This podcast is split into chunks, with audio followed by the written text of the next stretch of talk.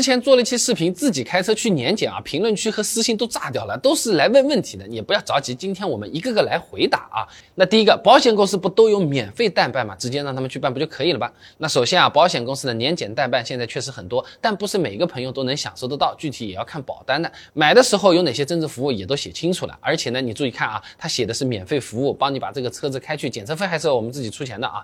那第二个呢，就是不找黄牛代办年检就过不了，特别是尾气检测，不找黄牛。你就别想过，实际上真的是没有那么夸张的。只要你的车子一直是正常保养的，三元催化、氧传感器这些没出问题，基本上都是能过的。公司小伙伴的车子啊，十二年的车龄了，今年去年检尾气检测都是一次过的啊。不过有的车子刚启动的时候，三元还没热，这个时候尾气测出来是容易超标的，所以最好不要冷车就开过去去年检啊。那第三个朋友说呢，车子压根儿就不用年检，车子好不好我自己还不知道吗？还真是不一定的，因为不同人对于车子的故障风险的这个判定标准它不一样。那举个简单的例子啊，同样的轮胎，它有一个裂纹出现了，谨慎点的朋友马上就想把它给换掉了。但有些朋友说又没有爆掉，也没有漏气，开开无所谓，才这点这点纹路，我照样开跑跑高速没有问题的啊。年检的作用就是给这个最低标准裂纹长度不能超过二十五毫米，深度不能看见连布层，哎，这些很基本的安全做的一个保障。这个都过不了的话，那真的不上路也是应该的啊，也是正常的了啊。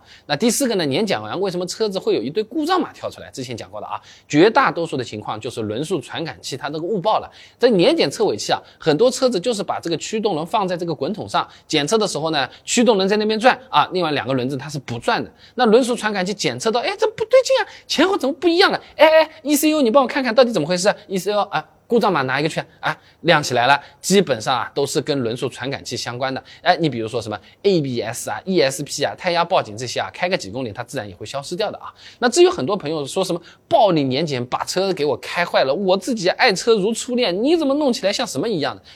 不是说没有，但是现在肯定是不多了啊。毕竟现在的检测站也是相当的卷的，都是想你明年再来的，都包出去了，有经营的。哎，真把车子检坏了，上个新闻。这生意影响可不是一点半点了啊！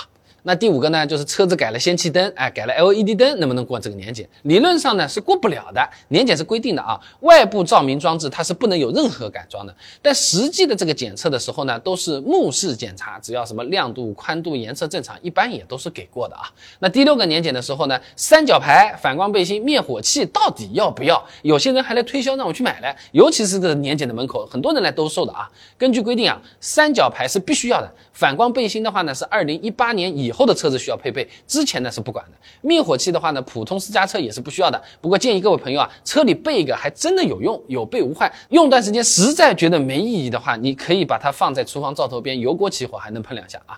那有的朋友讲了啊，自己车上面什么三角牌啊、反光油啥都没有，哎，我不照样过嘛？那这个有可能就是代办或者工作人员啊，从你边上的车子拿过来，你放在里面拍了张照片，他再拿拿回去啊。那但是这些东西紧急情况真的是有用的。